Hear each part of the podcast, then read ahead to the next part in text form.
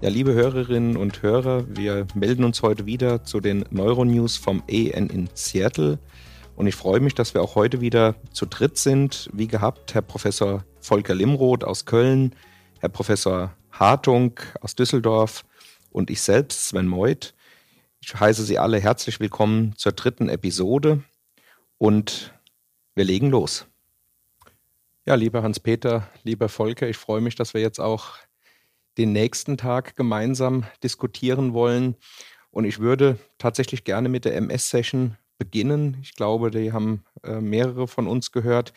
Vielleicht äh, frage ich dich als erstes, Hans-Peter, was waren deine Highlights aus der Session? Ja, ähm, ich fand es interessant, wenn gleich ja noch äh, in gewisser Weise präliminär, was.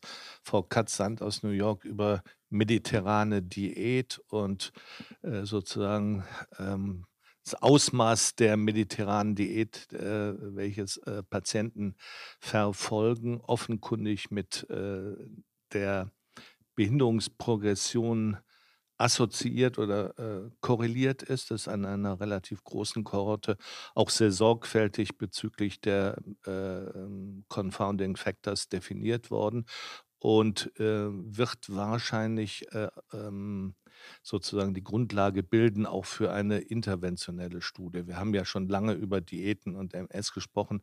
Das war jetzt hier nochmal interessant. Und sie stellte das auch nochmal in den molaren Kontext der ähm, äh, Situationen, wie ist das Mikrobiom, insbesondere das gastrointestinale, konfiguriert und wie kommuniziert Darm und Hirn und kann möglicherweise eben eine durch mediterrane Diät veränderte Zusammensetzung des Mikrobioms sich günstig auf den entzündlichen Prozess im Hirn auswirkt.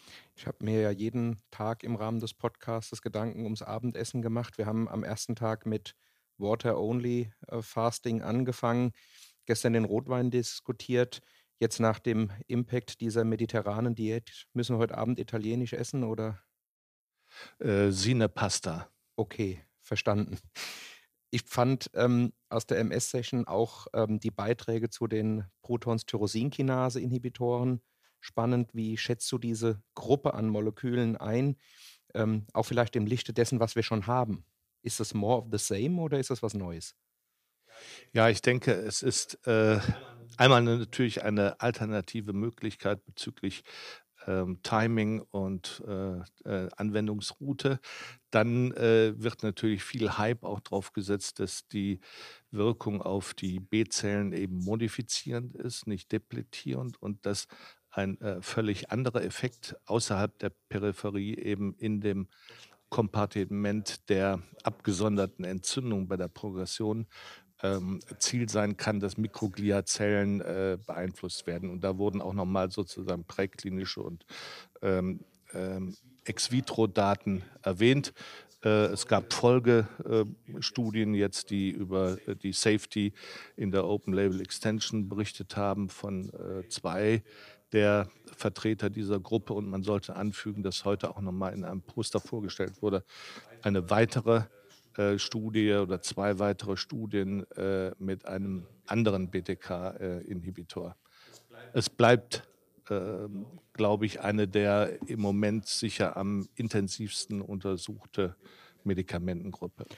Ich fand auch ähm, den zweiten Vortrag aus der Session sehr spannend, klinische Daten oder Trial-Ergebnisse nochmal mit einem AI-Ansatz, also künstliche Intelligenz zu beleuchten und war dann doch überrascht, dass sozusagen der Effekt der Gesamtgruppe durch so einen ähm, durch so 'n Algorithmus dann auf eine relativ kleine Teilgruppe projiziert werden kann, was natürlich die Möglichkeit bietet, A, die ähm, die, äh, klinischen Prüfungen besser zu beurteilen, aber auch natürlich hilft, äh, neue Studien entsprechend zu designen und zu überlegen, was sind eigentlich die Patienten, Patientinnen, die in so einen Trial bei einem bestimmten Wirkmechanismus reingehören. Und hier wurde ja sowohl ein Trial zum Thema äh, B-Zelldepletion, also mit Ocrelizumab, ähm, untersucht, aber auch ein älterer Trial äh, mit Laquinimod. Und das war eben, sagen wir mal, es gab doch ähnliche Prinzipien, die dieser Algorithmus rausgearbeitet hat. Damit, glaube ich, können wir auch was zum Gesamtverständnis der Erkrankung nochmal lernen. Aber ich habe gesehen, du hattest heute auch ein Poster, an dem du mitgewirkt hattest zu Ocrelizumab und dann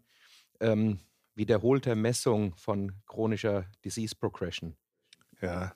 Ähm, traditionell ist ja in so einer äh, äh, Studie eine Kaplan-Meier-Analyse Time bis zum ersten äh, Event und danach ist sozusagen wird nicht mehr drauf geschaut, was das Medikament macht.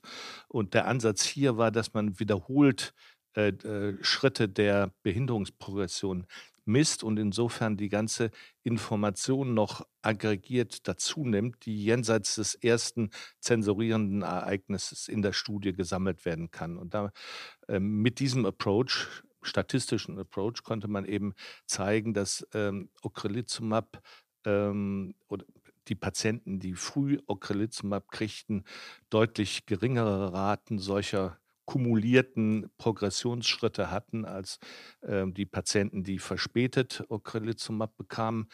Und das bietet doch aus meiner Sicht eine Möglichkeit, auch in äh, Zukunft äh, Studien bezüglich der Disability Progression ähm, noch granulierter, mit höherer Datendichte ähm, und vielleicht deswegen auch aussagekräftiger zu analysieren. Ja, vielleicht können wir zu dem Thema auch gerade Volker noch mit in die Diskussion reinholen. Ich weiß, du warst in der Session und hast ähm, dir angeschaut, Progression ich sage mal, in Abhängigkeit äh, der Genetik. Und da gab es auch neue Erkenntnisse. Ja, es war weniger die Genetik als vielmehr die Ethnizität. Und ja, das war der erste Teil von der Contemporary Clinical Issue Plenary Session. Die ist äh, traditionsgemäß immer am Montag äh, morgen von äh, neun bis halb zwölf. Und da war der erste Vortrag tatsächlich große Studie, auch wieder ähm, aus Florida an mehreren tausend Patienten unterteilt in schwarze, äh, hispanische und weiße Patienten. Und da gibt es diese alte Vorstellung, dass die äh, schwarzen Patienten deswegen schneller progredient sind, ähm, weil sie eine ähm, andere Genetik haben. Und die Kollegen haben also mit diesem, ähm, jetzt würde man fast sagen, Vorurteil oder mit dieser Vorstellung aufgeräumt, haben gesagt, nein, die Genetik ist eigentlich die gleiche. Die haben sogar, was die HLA-Determination ähm, ähm, betrifft, äh, weniger DR15 äh, als Weiße und Hispanics. Insofern müssten sie eigentlich sogar einen leichteren Verlauf haben. Das Problem ist nur, dass die wirklich weniger Zugang zu ähm, medizinischen Zentren haben. Und jetzt kommt es ganz wichtig, durch eine ähm, ähm, Nachteil in der Education mehr vaskuläre Risikofaktoren. Und hier setzt viel früher ein, dass die eben, da haben wir gestern schon mal drüber gesprochen, die weniger gut behandelt sind im Hinblick auf ihren Bluthochdruck und Typ-2-Diabetes und der dann ab dem Alter von etwa 40 auch den Verlauf der MS signifikant beeinflusst. Das heißt also, die sind schneller progredient, weil die vaskulären Risikofaktoren viel schlechter eingestellt sind. Das konnten sie anhand von mehreren tausend Patienten völlig eindeutig zeigen. Also ein Vorurteil aufgeräumt, ja, bitte finde, das unterstreicht auch nochmal die Bedeutung, das ist ja auch in den letzten Jahren äh, klarer in den Fokus gekommen von Komorbiditäten, die einfach sozusagen auf die Pathobiologie der MS draufgelagert, akzeleriert solche Prozesse dann zur äh, Behinderungsprogression führt. Interessant auch, weil das ja auch häufig äh, so gedacht wird, ist, dass äh, MS durchaus nicht seltener ist bei Schwarzen, bei äh, Hispanics, äh, genauso aber dann sozusagen auch in der Regel schwerer. Dann würde ich gern vielleicht damit den MS-Teil abschließen und ähm, würde mit euch über die Schmerzsessions diskutieren wollen. Ja. Da gab es ja einmal ähm, ein größeres Thema, Opiate verhindern oder reduzieren. Genau, also das ist äh, ja hier ein Riesenthema. Äh, wie wir alle wissen, hohe Mortalität und Letalität durch diesen wahnsinnigen hohen Opiatgebrauch, Opiat- und Opioidgebrauch. Und da machen sich viele Arbeitsgruppen Gedanken drum, wie kann man den senken. Ähm, und da kommt jetzt zunehmend die Idee auf, dopaminerge Substanzen mit äh, Opioiden und Opiaten zu kombinieren. Und ähm, da gab es in einer Session ähm, eine Studie mit Pramipexol in Kombination eben mit Opiaten oder vielmehr um die Dosis von Opiaten zu senken. Und da zeigten zwei Arbeitsgruppen relativ gut, das ist möglich. Kann man sich natürlich auch von vornherein fragen, brauchen wir diese hohen Opiatdosen? Und äh, wir in Deutschland gehen ja etwas vorsichtiger damit um. Jedenfalls wir Neurologen, unsere anästhesiologischen Kollegen vielleicht nicht ganz so wie wir, aber ähm, ich denke mal, wir spielen viel, viel breiter auf der Klaviatur der ähm, der Schmerztherapie. Äh, lange Rede, kurzer Sinn, äh, die konnten zeigen, ja, man kann also mit dopaminergen Substanzen, hier eben Pramipexol, die Dosis oder die Dosierung von Opiaten spürbar senken oder signifikant senken. Und dann gab es ja auch noch eine ähm, interessante Arbeit zur Small Fiber Neuropathie.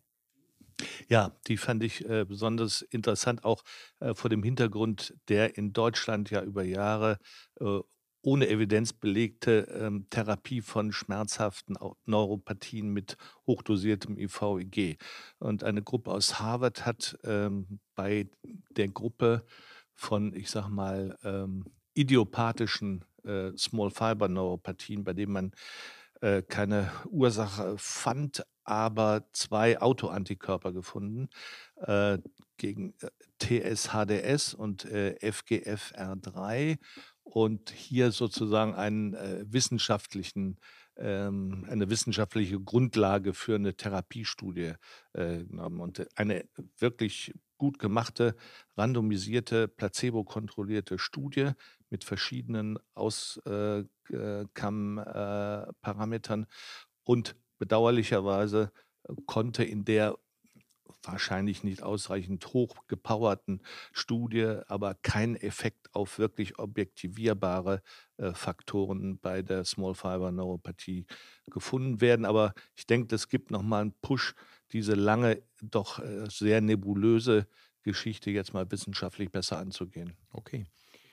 Volker, ähm, du warst auch in der Epilepsy-Session. Ich habe ehrlicherweise gesehen, man kam kaum noch rein. Also zu, zu Spitzenzeiten äh, war der Raum komplett voll. Ja, ja der war wahrscheinlich zu klein. Ja, das, äh, also äh, was ich kurz gerne besprechen möchte, war nicht in der Epilepsie-Session, sondern auch in der Contemporary Clinical Issue Session. Das heißt also am Morgen als Plenary Session ähm, relativ groß. Und da ging es um die Frage, sollen ähm, Frauen, die eine Epilepsie haben und äh, fest eingestellt sind und äh, schwanger werden, nach der Schwangerschaft stillen oder nicht?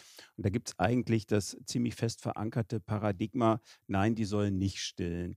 Ähm, und jetzt gibt es hierzu eine Riesenstudie, die sogenannte Moniat-Studie. Da haben sich also ähm, 50 Zentren in den USA zusammengeschlossen und ähm, äh, ein großes Register ähm, äh, wird, wird hier sozusagen gefüttert seit mehreren Jahren.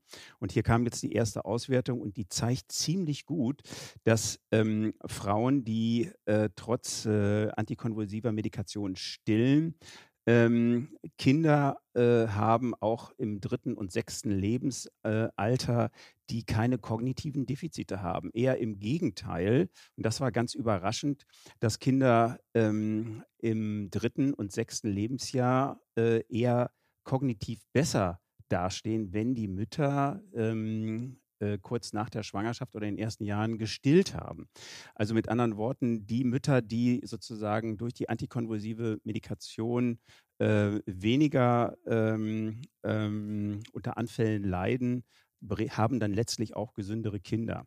Und dann war ein Teil dieser Studie, dass auch bei den Kindern der äh, Spiegel der Antikonvulsiva gemessen wurde, die sie also potenziell durch die Muttermilch aufgenommen haben. Und man muss sagen, ähm, dass von den meisten Substanzen eigentlich gar nichts nachgewiesen werden konnte im Blut der Kinder, mit einer kleinen Ausnahme vom Lamotrigin. Das wurde zum Teil oder konnte nachgemessen werden. Aber was mir auch gar nicht so klar war, der Stoffwechsel der Kinder, der Leberstoffwechsel ist so gut, die verstoffwechseln das relativ relativ schnell, dass das sozusagen zerebral wahrscheinlich gar nicht ähm, wirksam wird. Also wichtigste Message der ähm, Geschichte und äh, dieser, dieses Vortrags war, ähm, bitte äh, die Frauen stillen lassen. Das ist wesentlich besser für die Kinder, auch wenn sie antikonvulsive Medikation haben.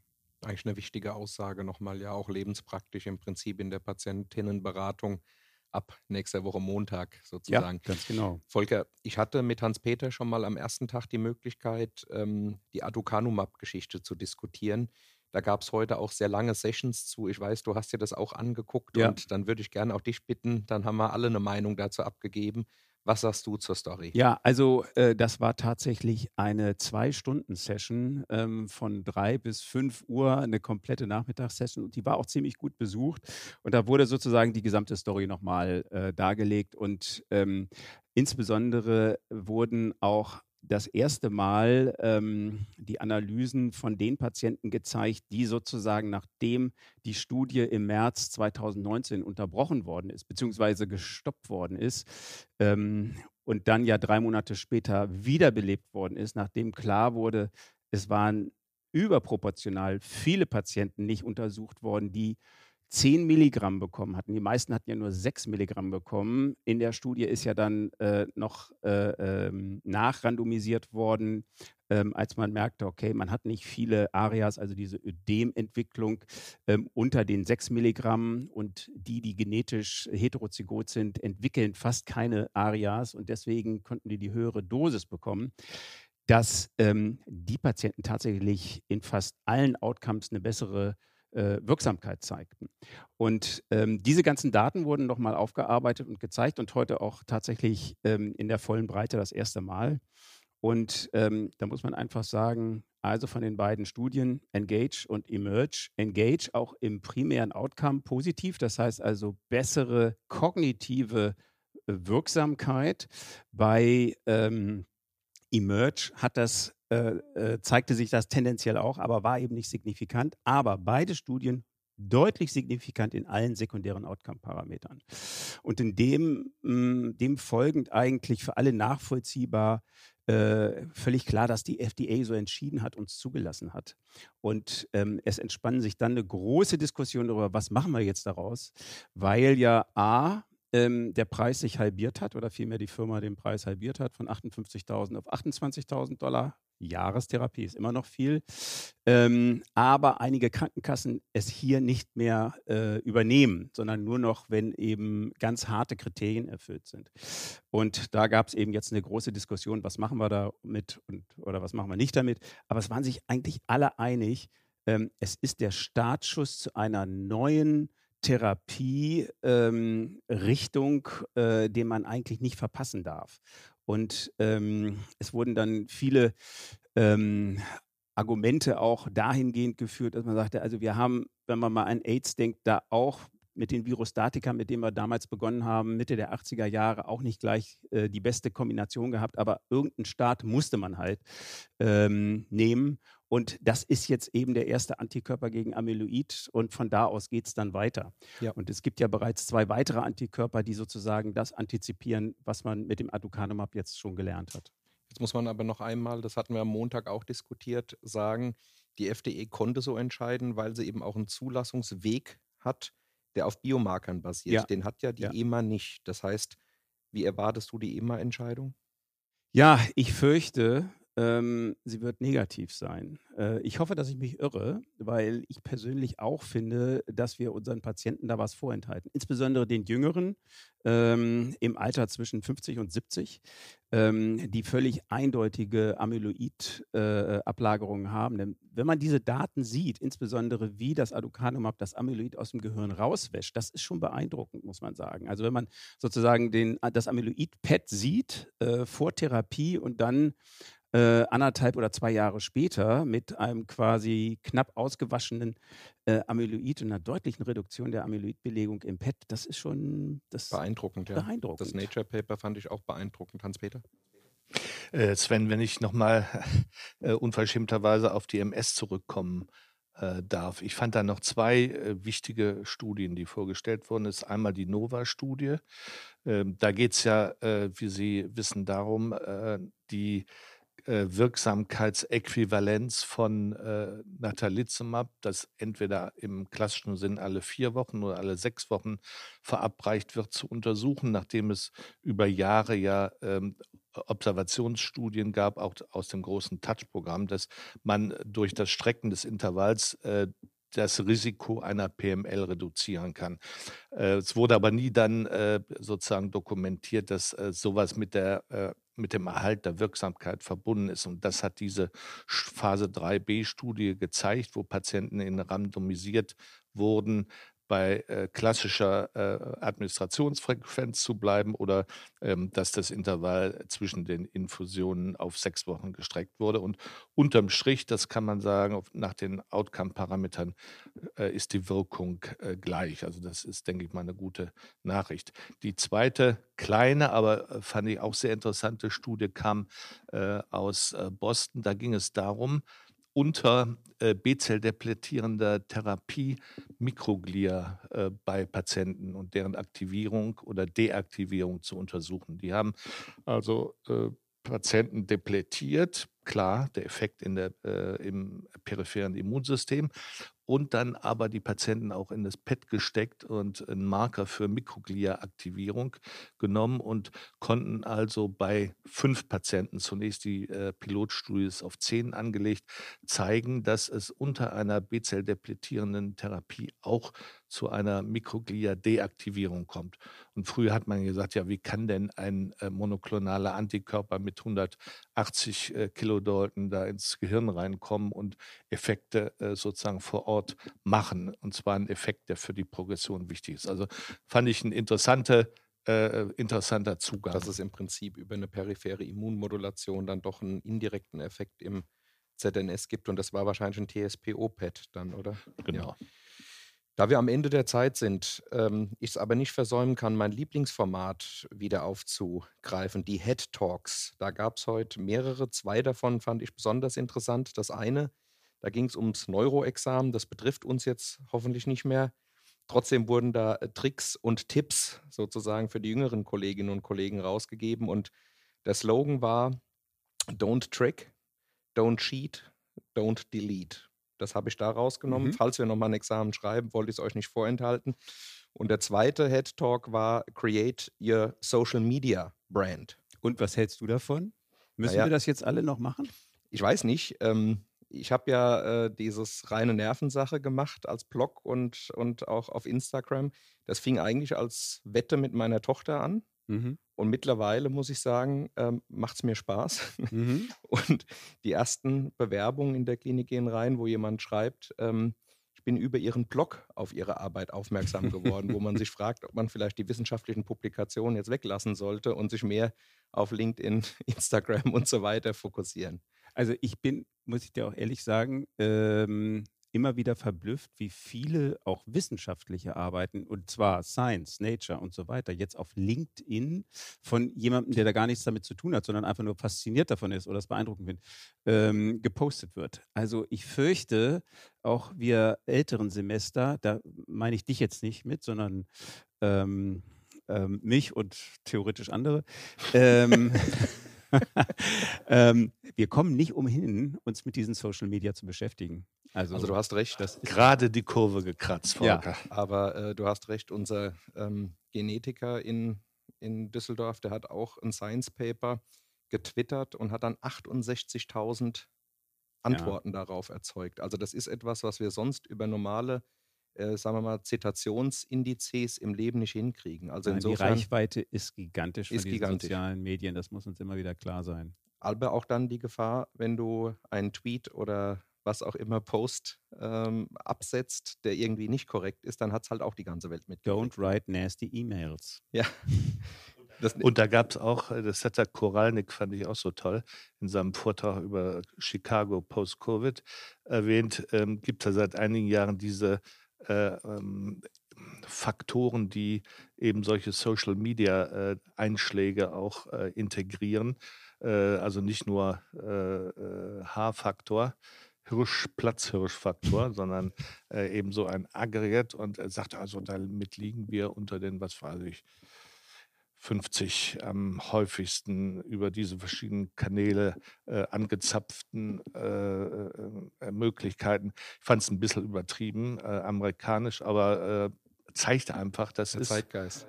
Ja. So ein schönes Schlusswort für heute. Ich danke euch beiden. Gerne. Und wir machen dann morgen weiter. Dann bis morgen. Tschüss auch an alle Hörerinnen und Hörer. Wir melden uns dann morgen mit unserer vierten Neuronews-Episode. Neues Update vom AEN in Seattle wieder. Dann übernehmen meine beiden Kollegen, Professor Hartung und Professor Limroth, zu zweit, da ich bereits abreisen werde. Ich glaube, Sie können sich auch auf die morgige Folge freuen. Von meiner Seite aus dann Tschüss und viel Spaß morgen.